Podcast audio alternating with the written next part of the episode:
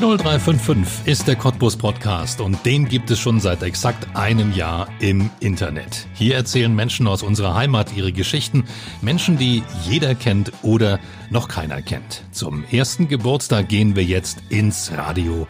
Jeden Sonntag von 10 bis 12 und am Mittwoch von 18 bis 20 Uhr in der Wiederholung auf Radio Cottbus. Mein Name ist Ronny Gersch und die erste Folge, die widmen wir der größten Polarexpedition aller Zeiten.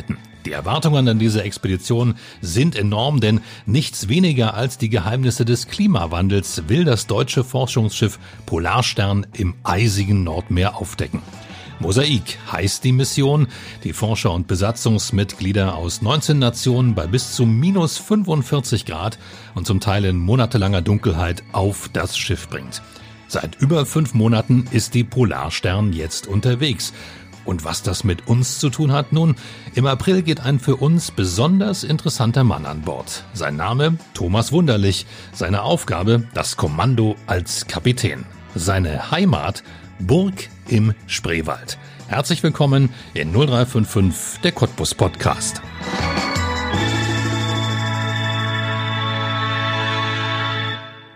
Hallo, danke für die Einladung. Sehr gern. Thomas, das letzte, was ich von der Polarstern gelesen hatte im November, war, dass sie in einer Eisscholle eingefroren war und durch das Nordmeer trieb. Ist sie inzwischen wieder frei?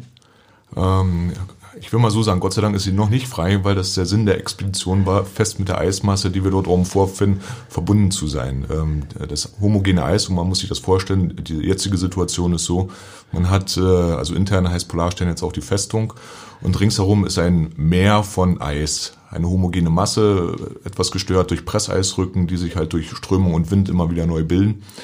Aber es ist, soweit das Auge reicht, eine weiße Meereiswüste.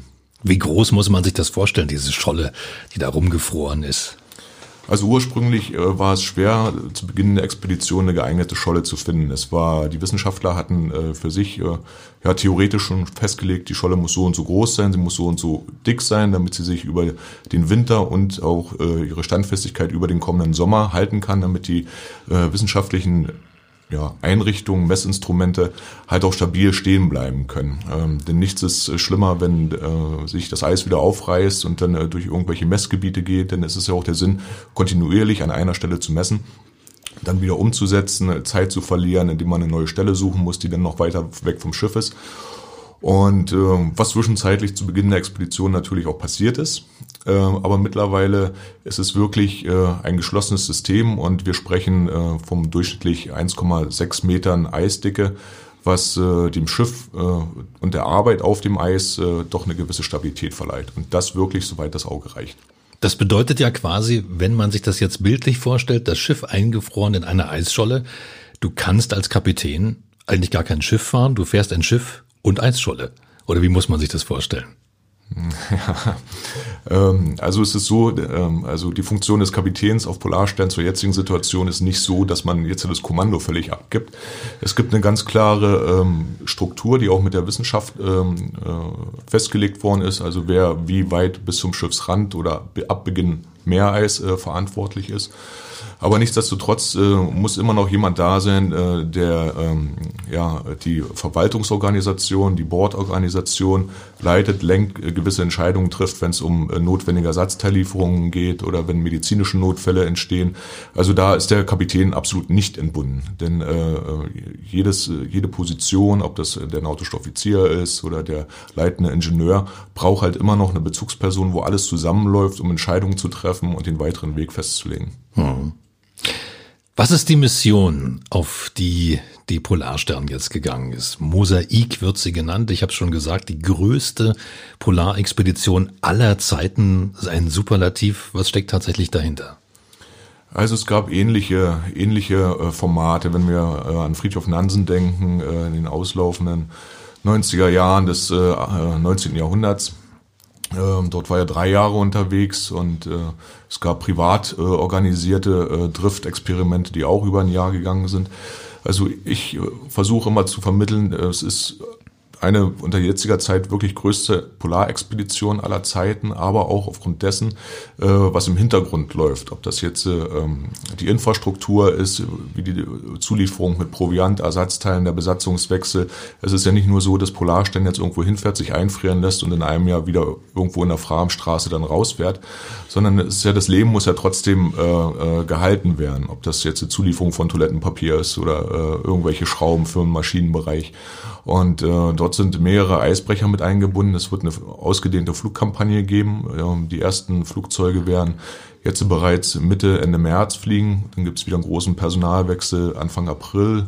Zusätzlich äh, sind dann wieder Flieger Mitte April geplant und äh, auch jetzt mit der letzten Versorgung äh, durch den russischen Eisbrecher Dranitsin, der nun bekanntermaßen doch etwas länger gedauert hat, musste halt zusätzlich noch ein weiterer Eisbrecher eingeschartert werden, der den Zubringer-Eisbrecher dann auch wieder mit Brennstoff versorgen muss, damit das ganze System ähm, ja funktioniert. Es ist ich kann ein Auto fahren, aber wenn der Verbrennungsmotor nicht funktioniert, dann komme ich auch nicht weiter.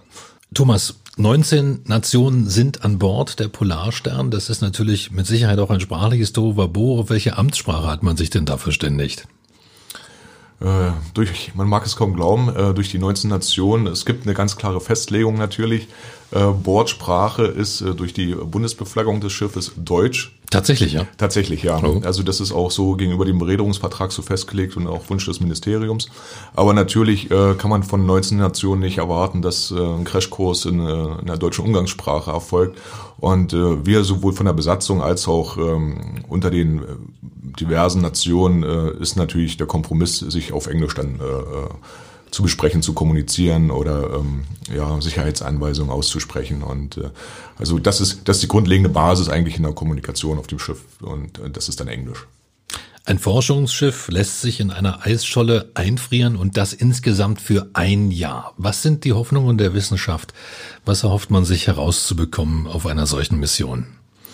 Also man sagt, äh, dass es das erste Großexperiment ist äh, über eine ganze Saison, ein ganzes Jahr Daten zu sammeln. Also das heißt, äh, beginnender Herbst, Winter, Frühling und Sommer. Und äh, das äh, Klima ist äh, in der Arktis noch nicht so komplex aufgenommen worden und man versucht, weil man auch sagt, also die Arktis, das Polar Nordpolarmeer ist der Motor des, des globalen Klimas, äh, zu verstehen, wenn jetzt da oben was passiert oder die Situation jetzt so äh, besteht, was kann das für Auswirkungen für die Zukunft haben? Und ist, man erhofft sich dadurch, durch die gesammelten Daten, natürlich auch wegweisend für die Politik und äh, für die Wirtschaft zu sein, wo man äh, sagt, also das und das ist erreicht worden oder das und das äh, ist jetzt in einer Klimakurve äh, so und so dargestellt. Und wenn wir das, wenn wir jetzt keine weitreichend Veränderungen äh, vollziehen, kann das und das die Folge sein. Und äh, dahingehend ist es auch eine der größten äh, Expeditionen, weil sie auch wegweisend sein kann für die Zukunft, für uns, für die Politik, für die Wirtschaft.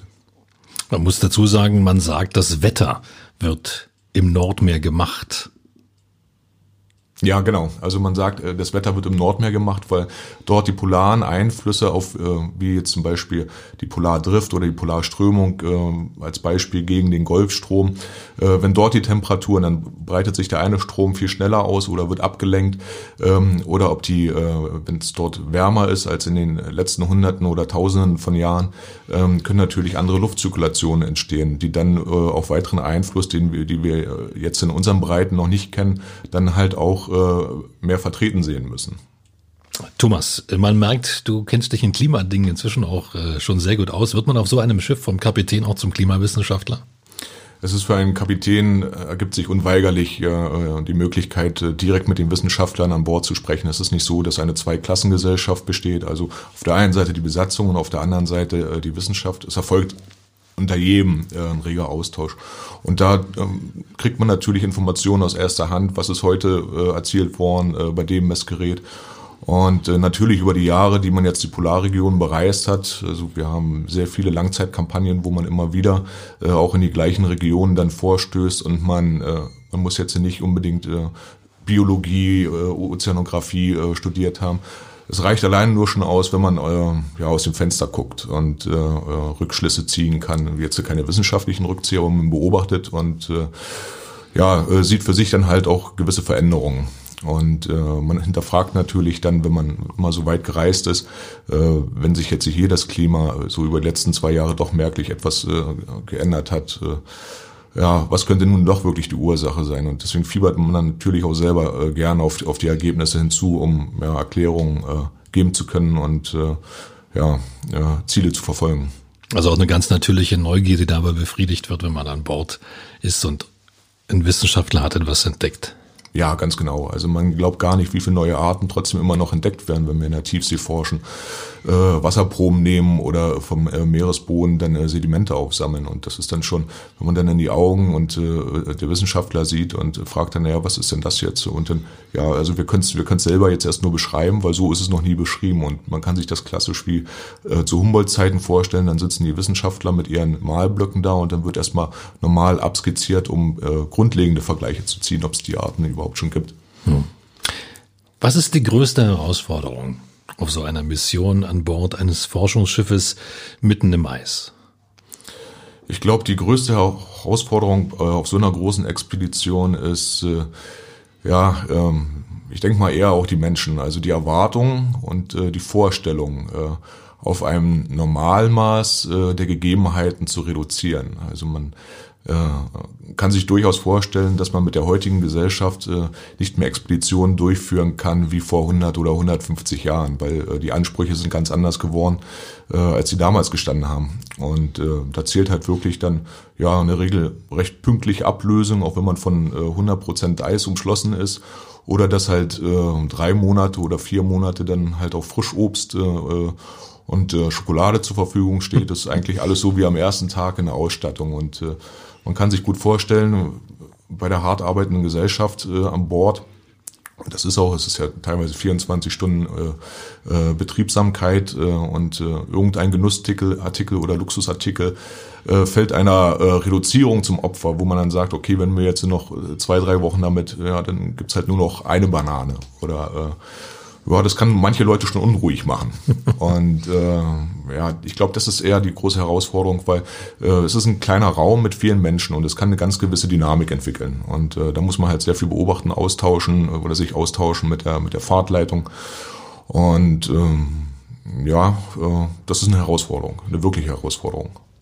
Thomas Wunderlich ist Kapitän auf der Polarstern. Die Polarstern ist aktuell im Nordmeer unterwegs, schon etwas mehr als fünf Monate und wird noch bis Oktober im Nordmeer am Klimawandel forschen. Ab dem ja, ersten, vielleicht auch etwas später, vielleicht auch etwas früher, darüber sprechen wir gleich.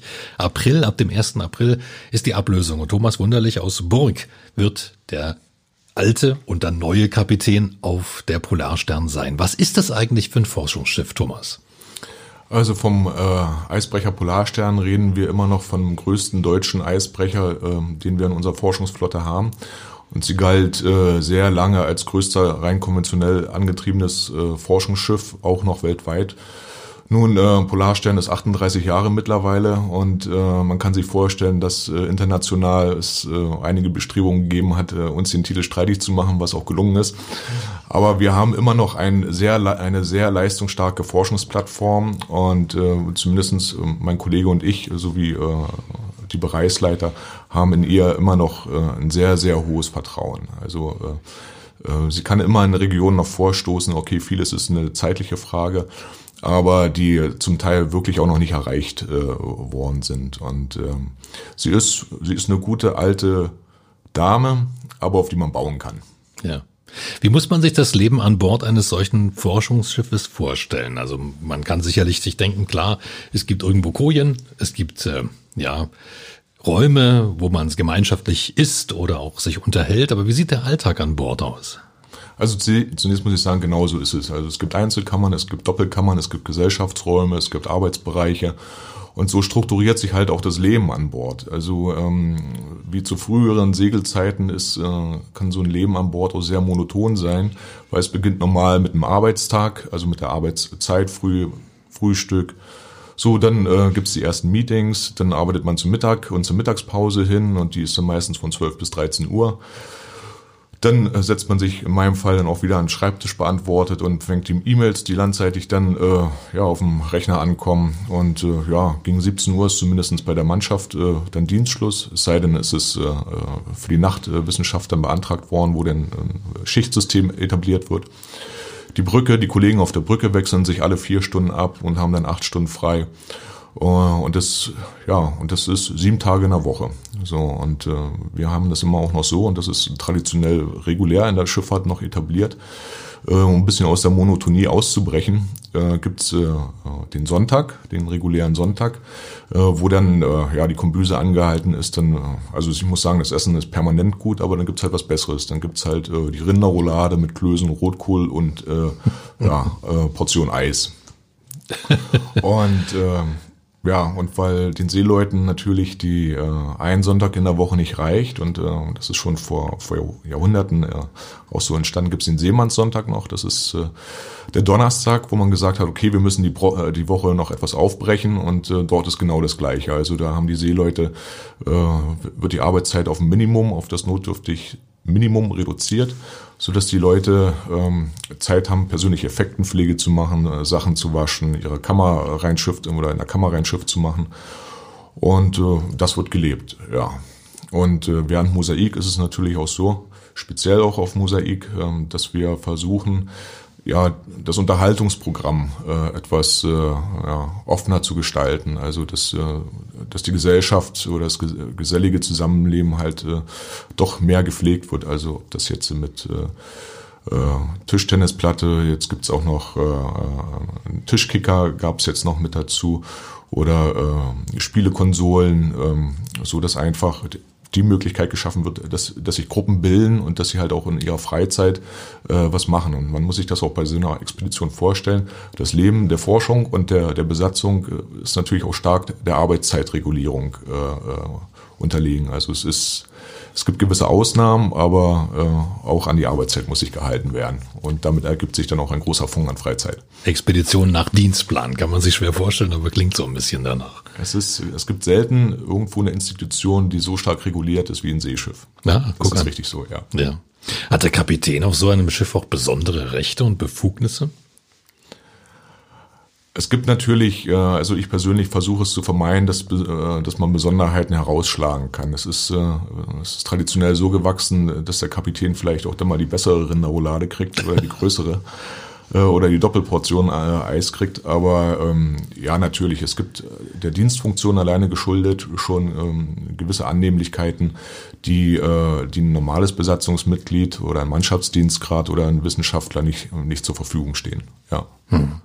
Du bist verantwortlich, das muss man damit dazu sagen, für 100 Leute, also Mannschaft und Forscher.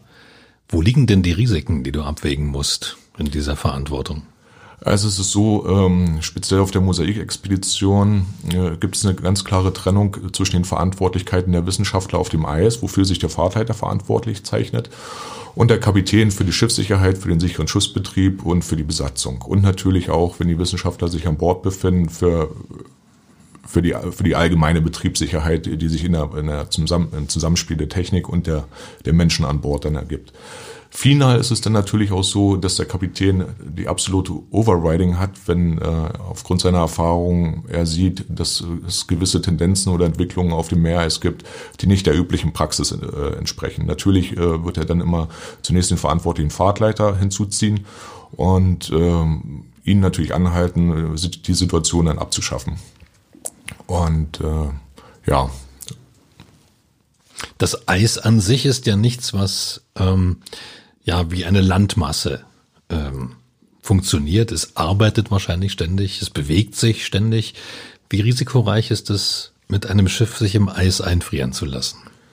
Also grundlegend brauche ich erst einmal ein Schiff, äh, was den, was dem Eisdruck auch standhält. Und das, das ist Polarstern. Also ich könnte dann äh, nie ein, äh, ein Seeschiff nehmen, was zwar auch eine Eisklasse hat, äh, aber äh, was dann durchaus vielleicht dann Probleme im Eispress kriegen könnte. Denn das ist so, ja, äh, das Eis bewegt sich, äh, Das Schiff bewegt sich mit dem Eis, aber das Schiff kann sich auch um das Schiff, äh, das Meereis kann sich auch um das Schiff rumbewegen. Das heißt, sich ein enormer Druck gegen, äh, gegen, äh, ja, gegen die Schiffswand aufbauen oder das äh, doch mal irgendwie durch Strömung oder äh, starken Wind äh, das Eis aufreißt und sich woanders wieder zusammenschiebt. Und das können dann teilweise 10, 12, 15 Meter hohe Eisrücken werden. Und dann muss man natürlich sehen, dass die Leute vorher auf die Gefahren hin gebrieft sind. Ähm, und man muss natürlich auch eine absolute Überwachung äh, ähm, ja, ähm, der Umgebung dann äh, äh ja, ja, äh, festsetzen. Also nicht nur, wie sich das Eis selber bewegt, ob es irgendwo aufreißt. Also es finden ja auch Arbeiten statt, äh, jetzt in Vorbereitung zur Flugkampagne die Landebahn zu machen. Und das wäre äußerst unglücklich, wenn die dann unbeobachtet nach Fertigstellung dann doch irgendwo einen Riss kriegt. Aber natürlich auch die Tierwelt. Also wir haben ja mittlerweile gehört, was jetzt aber in den letzten Wochen nachgelassen hat, so diese Besuche der einheimischen Eisbären. Und äh, die können dann doch erstmal schon sehr schnell alles durcheinander bringen. Also es wird, äh, wir haben ähm, äh, Wärmesensoren, Wärmekameras und es erfolgt eine 24 Stunden Beobachtung von der Brücke durch diese Kameras, die sehr effektiv sind.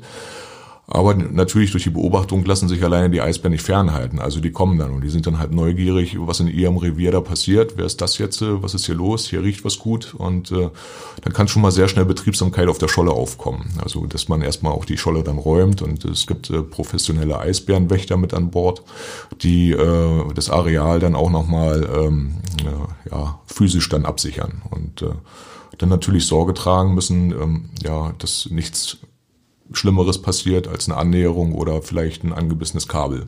In Lübben geboren, in Cottbus aufgewachsen. Thomas, was wolltest du werden, als du acht Jahre alt warst? Das ist sehr witzig. Also ursprünglich wollte ich Kapitän werden. Weil, Tatsache? Äh, tatsächlich, ja. Äh, weil mein Vater äh, zur See gefahren ist. Äh, war zwar damals bei der äh, NVA, ne, dort bei der Volksmarine. Aber ihn hatte damals schon so der Blick äh, gen Hochsee ja, gepackt und das wahrscheinlich irgendwie auf mich übertragen. Und es war, äh, ja, es war immer notwendig, dann äh, ja, an die Ostsee zu fahren und man hat äh, Schiffspostkarten gesammelt und ich glaube, das Album habe ich auch sogar noch irgendwo. Und äh, das war der allererste Berufswunsch, den ich machen wollte, ja. Was ist der Reiz? Wie muss, was muss man sich vorstellen? Was sind das für Menschen? Aus welchem Holz sind die, die Kapitän machen wollen, die Kapitän werden wollen? Also ich habe letztens habe ich ein Zitat gelesen oder das wurde mir zugespielt äh, als äh, äh, als äh, Signum in einem Buch, in einem Tagebuch, was ich mitnehmen werde. Und ähm, also die Quelle ließ sich noch nicht eruieren, aber das fand ich ganz gut. Es gibt äh, Lebende, es gibt Tote und es gibt Seeleute. und äh, ja, es ist so ein ganz gewisser Schlag an Menschen. Ähm, weil man ist ja doch eine gewisse Zeit weg, man hat eine, eine große Verantwortung und äh, das einer das auf der dienstlichen Seite und man ist ja man hat ja nicht Zugriff auf ähm, eine Infrastruktur, die wir hier mit irgendeinem Anruf dann sofort abrufen können, ob das jetzt äh, ja medizinischer Notfall ist oder die, dass wir die Polizei rufen können oder die Feuerwehr, das das bündelt sich ja alles dann vor allen Dingen auch in der Position des Kapitäns und äh, ähm, das schließt sich eigentlich der Frage vorhin mit an. Äh, damit hat der Kapitän natürlich auch ganz andere, ähm, ja, äh, äh, andere Zuständigkeiten und Befugnisse auch. Und äh, ja, auf der anderen Seite ist es dann aber auch so, man ist äh, äh ja in der Hinsicht dann auf sich selber gestellt und äh, man hofft, dass zu Hause zum Beispiel auch alles funktioniert, weil man kann, wenn man einen Anruf kriegen würde oder eine E-Mail, man kann halt auch nicht sofort weg. Und äh, so diese Kombination ähm, ja, mit diesem Leben, mit eigentlich Menschen, die man nicht kennt, auf engem Raum und dann äh, diese Distanz äh, von zu Hause weg. Und äh, da muss, äh, da muss das Zusammenspiel sehr ausgewogen sein, weil äh, sonst kann man doch sehr schnell auch wegbrechen. Ja. Wie wird man das? Wie wird man Kapitän? Wie wird man vor allen Dingen jemand von jemandem aus der Lausitz, wo ja nun wirklich kein Meer in Sicht ist, wie wird man da zum Kapitän auf der Polarstern? Erzähl uns deine Geschichte. Nun, es war dann immer als Kind, äh, wie gesagt, dann an der Ostsee Schiffe gucken. Das war ja damals schon, wenn man da äh, an der Mole gestanden hat und die Schiffe haben, sind passiert. Das war schon sehr beeindruckend und irgendwie war das, war das sehr prägend. Ähm, zwischenzeitlich gab es dann äh, andere Berufswünsche. Ja, weil meine, meine Frau Mutter hatte auch mal gesagt, naja, als Kapitän müsstest du auf dem Schiff bleiben, wenn es untergeht. Und da war erstmal schlagartig. Ja, die Begeisterung war weg. Ja, die Begeisterung war weg, weil das habe ich dann nicht ganz verstanden. Gibt doch Rettungsboote. Und dann kamen so die gängigen Sachen, dann wollte ich mich eigentlich äh, als Polizist bewerben, also was ich auch gemacht habe. Dann äh, ja so die klassischen Sachen als äh, Versicherungskaufmann. Dann hatte ich mich bei der Lausitzer Rundschau als Verlagskaufmann beworben. Nur dann kam halt wieder äh, ja das Kreiswehrersatzamt zu diesem Zeitpunkt und hat gesagt, also das Abitur wäre meine erste Rückstellung gewesen und äh, ich müsste jetzt auch die Lehrstelle erstmal zurückgeben und äh, das, äh, da ist halt auch erstmal so die Welt zusammengebrochen. Und äh, zum gleichen Zeitpunkt kam halt so dieser Punkt Seefahrt wieder hoch. Ich glaube, ich habe damals äh, irgendeine Reportage im Fernsehen gesehen und es war unaufhaltsam war der Wunsch wieder da, zur See zu fahren. Und äh, dann kam äh, zu dem Zeitpunkt auch eine Situation noch mit rein, dass sie, äh, dass Offiziere sehr stark in der Handelsschifffahrt gesucht worden sind. Und äh, damit konnte man äh, ja so als ja, als Landratte, als äh, nicht äh, Meeresanwohner, will ich es mal sagen, ähm, sich auch zum Studium zulassen äh, lassen. Das hat dann auch funktioniert. Ich habe dann auch gleich meine Seelenstauglichkeit gekriegt und so bin ich reingerutscht eigentlich. Und äh, ja, das waren viereinhalb Jahre. Äh, danach bin ich dann als, äh, ich hatte in Warnemünde studiert und äh, habe dann als äh, dritter Offizier auf dem Containerschiff angefangen und habe dann aber auch sehr schnell gemerkt, äh, so von A nach B, äh, irgendwo haben die Herausforderungen ein bisschen gefehlt, denn im, Hafen die Container zählen, abgleichen, im ersten Offizierrapport stehen und ähm, ja, und zu diesem Zeitpunkt hatte unsere Reederei schon äh, die Polarstern unter Vertrag in, in der Bereederung und äh, manchmal ist es so, es hat gepasst, äh, konnte ich auf eine Stelle eines Kollegen dann äh, oder die Stelle dann besetzen und bin eigentlich dann seit 2004 regelmäßig äh, auf Polarstern zum Einsatz gekommen. Auch erst als dritter Offizier, dann als zweiter, als erster und dann letztendlich 2010 dort als Kapitän. Inzwischen zehn Jahre. Wie oft warst du an der Arktis? Ja, es klingt verrückt, zehn Jahre, ne? Ja. Also das sieht man dann immer, wenn man so ein bisschen, äh, und man muss sagen, wenn man zur See fährt, so ein Jahr, das vergeht relativ schnell. Ja. Also man ist in der Regel ein halbes Jahr aufgesplittet auf zweimal drei Monate, dann hat man die gleiche Zeit dann Urlaub und so vergeht das Jahr relativ schnell. Und äh, ja, wie oft war ich, äh, also man kann sagen, also man fährt pro Jahr ungefähr zwei Expeditionen in die Antarktis und zwei in die Arktis, also vier polare Expeditionen pro Jahr. Das klingt jetzt so, wie man fährt mal kurz um die Ecke. Wie lange seid ihr da unterwegs? Also wenn wir, wenn wir das Schiff verholen von, von der Nordkampagne, äh, Bremerhaven ist der Heimathafen, wo dann regulärer Werfbetrieb ist, weil die Beanspruchungen sind ja auf das Schiff doch enorm. Und äh, ich sag's mal so, da muss halt auch TÜV gemacht werden, es müssen Aggregate ausgetauscht werden, größere Reparaturen. So, und dann, wenn wir von Bremerhaven, von der Nordkampagne in die Südkampagne wechseln, dann sind wir erstmal fünf Wochen unterwegs äh, nach Kapstadt. Dort ist dann nochmal Aufrüstung. Und dann, ja, final, wenn man Beispiel jetzt die normale Neumeier 3 Versorgung, unsere die deutsche Polarforschungsplattform, äh, die wir in der Antarktis haben, versorgen wollen, dann sind wir erst nur noch mal zwei Wochen unterwegs, um äh, ja, um das Schelfeis zu erreichen, je nachdem, was die Wissenschaftler dann zwischenzeitlich noch für Forschung machen möchten und nach natürlich nach der Eiskonstellation dann auch. Wie gefährlich ist es im Eis zu fahren? Ich kann mir vorstellen, dass es Wer den Film Titanic geschaut hat, es ist eine Herausforderung und die ist nicht ganz ohne. Wie stellt ihr euch darauf ein? Klar, du fährst einen Eisbrecher, aber der hält ja auch nicht alles aus. Also da muss man sich erstmal umstellen, auch mental. Und äh, das ist auch wichtig. Also wir fahren Stammbesatzung, dass die jungen Offiziere auch an die Hand genommen werden. Und so, so ging es mir damals auch. Also die Senioroffiziere, also Kapitäne, erste Offiziere, die haben dann immer jeweils schon die Jahre im Voraus die Erfahrung gesammelt. Und da muss man halt auch erstmal lernen, das, was man im Studio eigentlich, im Studium andersrum gelernt hat, fahren nirgendwo gegen, äh, mit dem Schiff sich die, seinen Weg durchs Eis äh, zu bahnen. Und es ist natürlich richtig, also Polarstern kann nicht alles ich sag's mal, äh, RAM.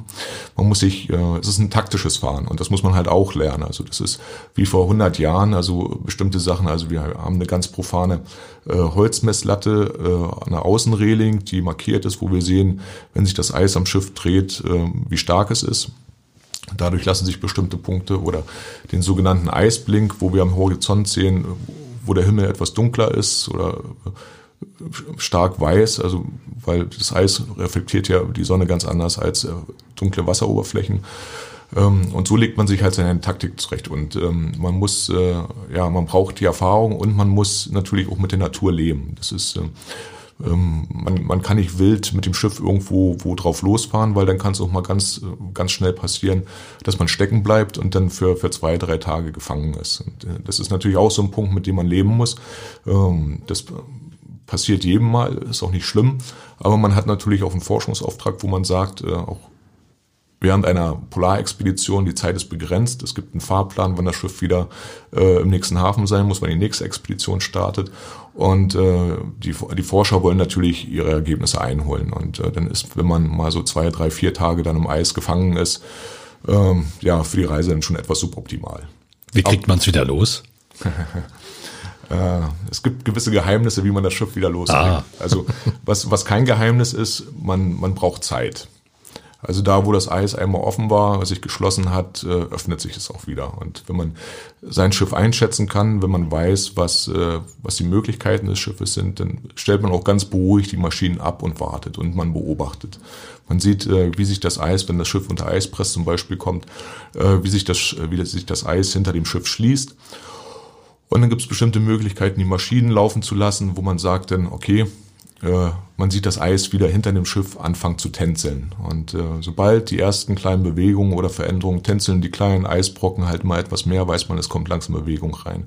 Bilden sich irgendwelche Risse, äh, weiß man, es kommt wieder irgendwo Bewegung rein. Man weiß, wie die Gezeiten setzen, äh, wie der Wind kommt und dann muss man den richtigen Moment abpassen, äh, wo man dann sagt, okay, wir werfen wieder alle Maschinen an und wir machen einen Freistoß.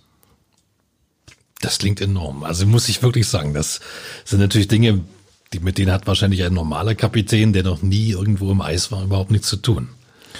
Also ich habe äh, viele Kollegen auch äh, bei uns in der Reederei kennengelernt oder wenn man so Media das verfolgt, wenn andere Kapitäne interviewt werden.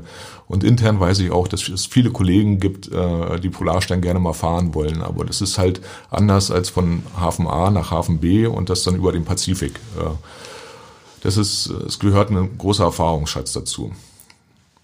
0355 der Cottbus Podcast und Thomas Wunderlich, Kapitän der Polarstern, ist bei uns. Er kommt aus Burg und wird Anfang April wieder ins Nordmeer fahren, um dort die Führung auf der Brücke zu übernehmen. Wie kommt man denn dahin? Ja, also wie kommt man äh, auf Polarstern weit im arktischen Meer? Ähm, also speziell in meinem Fall ist so der Plan, dass äh, ich jetzt äh, am 29. März äh, über Oslo nach äh, Longyearbyen auf Spitzbergen fliege und ab dem 1. April soll eine Flugkampagne zum Schiff selber erfolgen äh, und wir sollen uns dort einige Tage Standby halten, weil ja so eine so eine Flugkampagne ist natürlich auch sehr wetterabhängig und es sind spezielle Maschinen eingeschartert worden. Äh, von der russischen Gesellschaft, die extra dafür konstruiert worden sind. Jetzt nicht für Mosaik, aber äh, die Russen haben ja grundsätzlich schon traditionell immer sehr viel mit der Arktis zu tun gehabt, die aber relativ problemfrei oder hoffentlich problemfrei äh, auf dem Meereis landen können. Und äh, unsere äh, Verantwortung ist, äh, ist es dahingehend, äh, die gewisse Infrastruktur zu schaffen, also dass das Schiff in, oder eine Schiffsverantwortung äh, eine adäquate entsprechende Landebahn äh, dort äh, ja, schiebt. Es ist ja, es ist ja bei uns jetzt. Äh, und es wird einen äh, technischen Flug geben, einen ersten technischen Flug, wo halt auch Behördenmitglieder dabei sind und die dann halt diese Landebahn abnehmen werden. Und dann ist das dann eigentlich, geht das dann sehr schnell. Also wir werden dann vorher noch mit äh, Überlebenskleidung ausgerüstet. Äh, das, äh, die wir dann tragen müssen während des Fluges und ja, dann checkt man ein gibt sein, sein Gepäck ab und hat seine sechs Kilo Handgepäck dann noch zusätzlich und dann fliegt man, ja, dann fliegt man zur Polarstern, landet, steigt aus und ja, und dann ist man da. Du sprichst von wir. Wie wird da gewechselt? Wie viele Menschen werden da an Bord sein? Also in der Vergangenheit war es so, wir haben bis jetzt, bis dato haben wir zwei komplette Besatzungswechsel durchgeführt. Äh, Außer mein Kollege, wir haben uns das äh, Jahr ja jetzt sozusagen geteilt und äh, auch den kompletten Wechsel der Wissenschaftler durchgeführt. Und das ist halt per Schiff, äh, per russischen Eisbrechern passiert.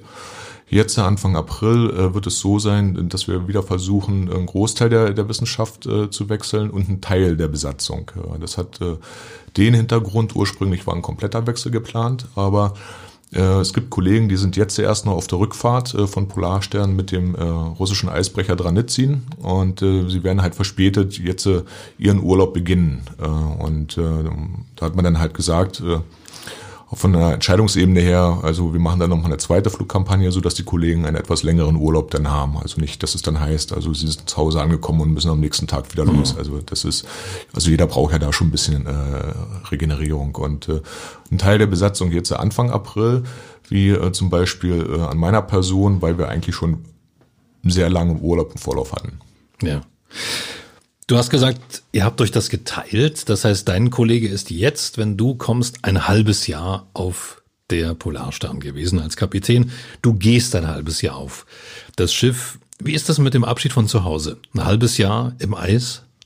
Ja, das wird wie, wie jeder Abschied sein. Das wird dann so sein, dass man, äh, dass man sagt, na ja, äh, das, also es hat sich über die Jahre hat sich bei mir nicht verändert. Man hat dann immer schon so, so Schmetterlinge im Bauch, positive, aber auch negativ gesehen wo man sagt, man hat sich jetzt so äh, zu Hause eingelebt, etabliert. Okay, man hat seine, ich sag's mal, Baustellen, Anführungsstrichen abgearbeitet. Es gibt ja immer was zu tun zu Hause. Ähm, aber wo man sagt dann, naja, aber man muss halt auch wieder raus, man muss ja auch seinen Job machen. Äh, und äh, es ist, äh, für mich persönlich ist es schon ein spannendes Gefühl, äh, jetzt dann dran teilzuhaben an der, an der Expedition. Andersrum wird es für meinen Kollegen natürlich sein, der jetzt ein halbes Jahr da verbracht hat, äh, ist es ja für ihn auch eine Art Zuhause wieder geworden, äh, dann dort äh, laufenden, einen laufenden Prozess sozusagen für ihn selbst abzubrechen und das Schiff dann erst in Bremerhaven in einem halben Jahr dann wieder zu sehen. Das kann genauso ein komisches Gefühl sein. Kann man sich oder bereitest du dich in irgendeiner Weise darauf vor? Ähm, also ich kenne äh, einen Teil der südlich gelegenen Seegebiete und äh, ich versuche es eigentlich tunlichst zu vermeiden, äh, mich äh, jetzt nicht medial so viel darüber zu lesen oder dass, äh, dass man es wirklich im Detail verfolgt. Äh, aber es ist komisch, auch auf, äh, ohne Nachfrage bekommt man jetzt von Nachbarn oder Bekannten, aber selbst von der Firma Informationen zugespielt, dass es, äh, dass es nicht ausbleibt, dass man äh, äh, sich passiv informiert. Und ähm, aber so jetzt speziell, was den Schussbetrieb oder äh, all das, was das mit sich bringt, äh, eigentlich weniger, muss man wirklich so sagen. Ist auch nicht notwendig. Du kennst das Schiff. Ja, ist auch, ist auch jetzt nicht notwendig. Und wir haben mit meinem Kollegen haben wir eine etwas längere Übergabezeit. Also wir gehen so von zwei bis drei Tagen aus und das ist dann auch schon ausreichend, dass man, was hat sich jetzt an Sicherheitseinrichtungen etabliert, wie ist das System auf der Scholle? Das sind so die, die grundlegenden Sachen, die ich dann wissen muss und äh, dass man das etablierte äh, dann halt so weiterführen kann. Denn nichts ist schlimmer, wenn äh, sich sowohl Schiff als auch Betrieb äh, schon auf Entscheidungen äh, ja, äh, eingeschossen hat und dann kommt jemand und meint es dann anders machen zu müssen. Man mhm. kann natürlich seine persönliche Note mit einbringen, aber das versuchen wir äh, unter uns Kollegen halt auch durch gute Absprachen dann äh, das äh, zu vermeiden. Du hast vorhin so einen interessanten Aspekt erwähnt, wo du gesagt hast, es gibt Lebende, es gibt Tote und es gibt Seeleute. Ähm, wenn man an Land ist und wenn man in Burg ist, da wo du ja zu Hause bist, bekommt man Sehnsucht nach der See, Sehnsucht nach dem Schiff oder ist es dann wirklich so, dass man sagt, Gott sei Dank, mal wieder Land? Also man freut sich, wenn man, wenn man Dienst an Bord äh, beendet hat, äh, ist es äh, Natürlich möchte man nach Hause, aber wenn man dann vor der Gangway steht, man weiß, die andere Besatzung ist dann jetzt schon, hat das Schiff übernommen und man steht da und äh, sitzt dann im Bus zum regulären Besatzungswechsel auf dem Weg zum Flughafen. Es ist schon äh, ja ein komisches Gefühl, weil man hat ja auch was geleistet, man hat was erlebt und äh, man muss sich das auch so vorstellen, die leben an Bord und die leben äh, äh, an Land oder zu Hause, das sind zwei unterschiedliche Welten. Und äh, mittlerweile ist es einem auch gelungen, schnellstmöglich den Schalter umzulegen. Also man, äh, wenn ich äh, bestimmte Charaktereigenschaften zu Hause äh, an Tag legen würde, äh, na, da würde ich aber schnell äh, zum Beispiel. ja, da muss man, man muss sich ganz anders integrieren oder es ist ja. bestimmte Sachen, da schließt sich der Kreis zu der, zu der anderen Frage. Also ein Kapitän hat zum Beispiel einen Kammersteward, der äh, ja, der Verordnung auf Kammer sorgt, der, äh, der einen Tee bringt oder äh, einfach so nach dem Rechten guckt. Und äh, wenn ich dann zu Hause darauf warten würde, dass mir jemand einen Kaffee äh, äh, bringt oder, oder das abfordere, ähm, ja, das würde so nicht funktionieren, aber ich glaube, das versteht man auch. Und deswegen muss man halt äh, sehr schnell den Schalter umlegen. Und äh, also mir macht es auch eine Freude, äh, nicht immer unbedingt zu Hause Entscheidungen zu treffen. Dann lasse ich lieber äh, alle anderen Parteien, wenn es dann darum geht, äh, äh, wo man vielleicht mal hin essen geht oder äh, was man abends vielleicht mal irgendwo in der Stadt machen kann. Äh, also da lasse ich mich lieber gerne auch mal in die zweite Reihe fallen und äh, tu mich dann der Entscheidung äh, unterwerfen. Und das ist, äh, ist auch gut so. Ja. Du bist hier geblieben. Du hättest ja auch ans Meer ziehen können. Warum Burg? Warum bist du in deiner Heimat geblieben? Ja, das sagt es eigentlich schon. Es ist Heimat und äh, ähm, es ist und wer Burg und den Spreewald kennt, weiß, dass es auch eine sehr sehr nette äh, Landschaft ist und äh, man ist halt so ein Schlackgesellschaft oder Mensch äh, von der Gesellschaft, die hier halt leben und äh, da ich ja, ja viereinhalb Jahre an der Küste auch während des Studiums gelebt habe, äh, also da hat man schon sehr schnell gemerkt, dass es da Unterschiede gibt. Und grundsätzlich hätte ich jetzt im Nachgang keine Probleme oder ähm, an gewisse Standorte an, an die Küste zu wechseln, aber es wäre ja es wäre trotzdem schwer, also den Spreewald völlig und ganz hinter sich zu lassen. Und außerdem ist man ja über die Jahre sesshaft geworden und äh, man hat seinen persönlichen Kreis an äh, ja, Familie, Freunde, Bekannte, äh, die ja halt auch die ja, Heimat dann halt ausmachen und äh, das würde es wahrscheinlich nur verkomplizieren oder erschweren, wenn man dann halt wieder komplett äh, wieder von vorne anfangen müsste. Und so exotisch, ähm, vorhin als das Mikro aus war, haben wir schon drüber gesprochen, so exotisch ist das gar nicht. Tatsächlich gibt es hier aus Südbrandenburg eine ganze Reihe von Leuten, die zur See fahren. Ja, das ist ja komisch. Also äh, die Leute, die an der Küste wohnen, äh, die sind eher in die Fischerei gewechselt, weil das äh, ja. Arbeitsgebiet halt doch etwas näher da war.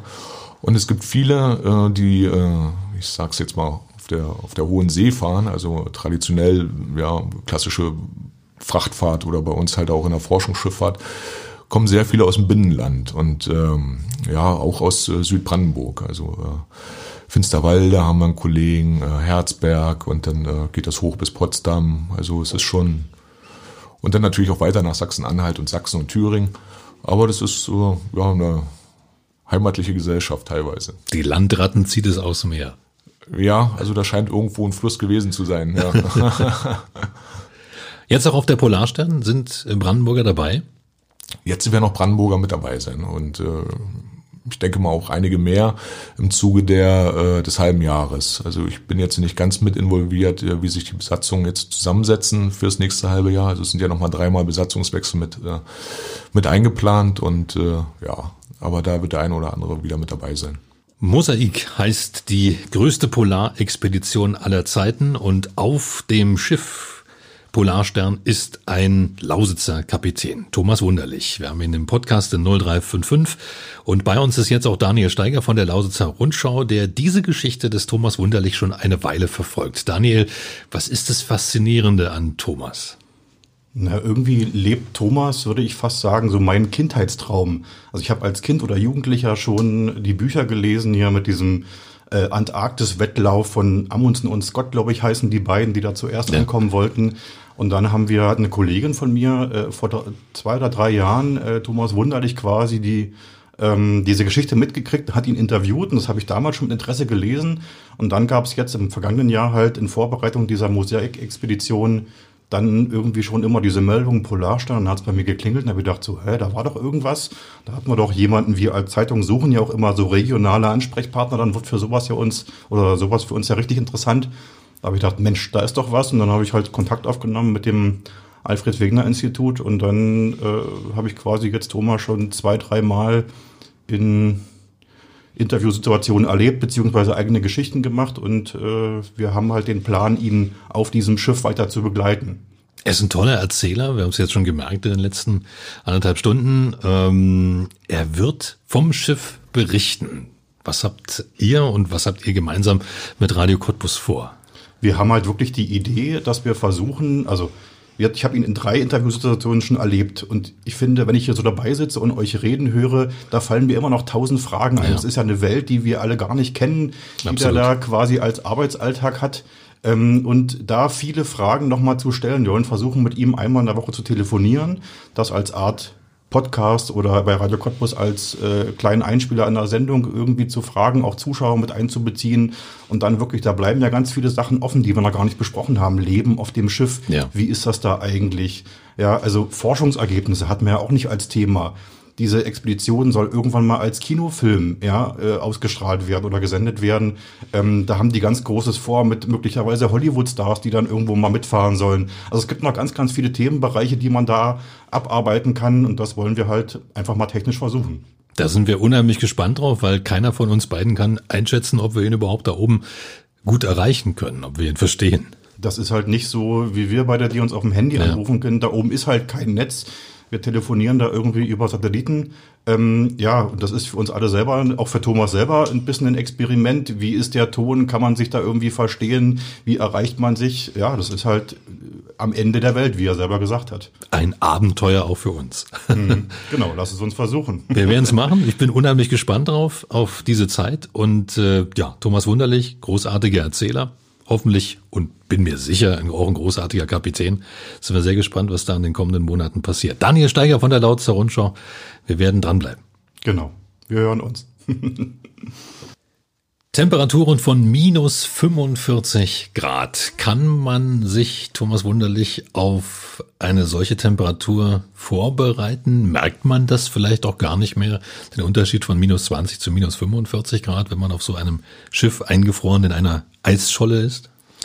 Also da spielen verschiedene Faktoren äh, eine Rolle. Also grundsätzlich darf man sich die Kälte dort oben oder unten in der Antarktis nächstes Mal ganz gerne mit den Temperaturen, auch wenn man jetzt die gleichen Zahlen auf dem Thermometer hat, äh, mit den heimischen Temperaturen nicht vergleichen. Also wir sprechen ähm, auch speziell auch in der Antarktis, es ist eine trockene Kälte und damit bei weitem angenehmer als äh, so diese, diese feuchte Nasskälte, die wir meistens hier haben. Und ähm, ja, äh, hinzu kommt dann auch noch, inwieweit äh, der Wind eine, und Wind eine Rolle spielt, also von der Windstärke. Es nennt sich dann sozusagen der Wind-Chill-Faktor, wenn es dann äh, wenn er mit einer gewissen Stärke bläst, haben minus 30 Grad ein Gefühl von minus 60 Grad. Und das äh, kann dann schon lebensgefährlich sein.